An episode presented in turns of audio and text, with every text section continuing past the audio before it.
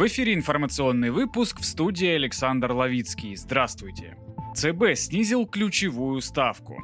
Центробанк шестой раз подряд снизил ключевую ставку, избрав наименьший за последние полгода шаг сокращения в 50 базисных пунктов с 8% до 7,5% годовых. Свое решение регулятор объяснил снижением темпа инфляции, которая по итогам года ожидается на уровне 11-13%, а также динамикой экономической активности, оказавшейся лучше ожиданий. Теперь по итогам года снижение ВВП прогнозируется на уровне 4-6%. Сигналов относительно своих дальнейших действий по размеру ключевой ставки регулятор на этот раз рынкам не дал. Генпрокурор ЛНР погиб при взрыве в Луганске. При взрыве в здании Генпрокуратуры Луганской Народной Республики погиб глава ведомства Сергей Горенко, сообщил помощник министра внутренних дел ЛНР Виталий Киселев.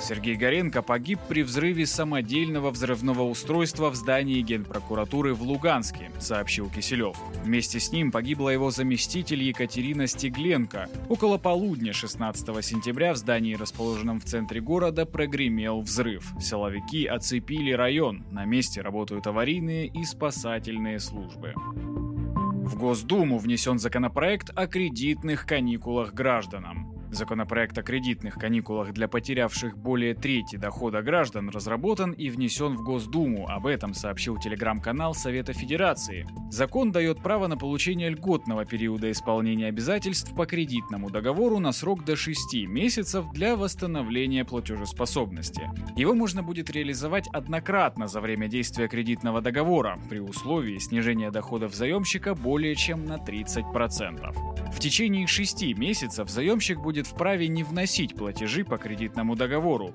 Он сможет сам определить дату начала каникул в заявлении при обращении в банк. В течение каникул финансовым организациям запретят начислять гражданину неустойки, пени, штрафы, взыскивать предметы залога или обращаться к поручителям по кредиту.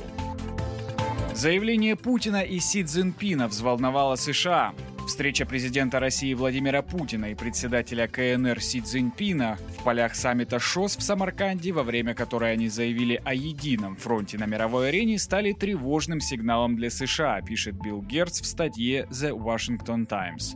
Си Цзиньпин и Путин пытаются создать новый миропорядок, который угрожает международной демократии и суверенитету, приводит, приводит он слова американского сенатора Марши Блэкборн. Автор также ссылается на мнение капитана ВМС в отставке и бывшего директора разведки Тихоокеанского флота США Джима Фаннелла, считающего, что встреча двух лидеров подчеркнула крепнущий стратегический союз Китая и России, который не обещает Западу ничего хорошего.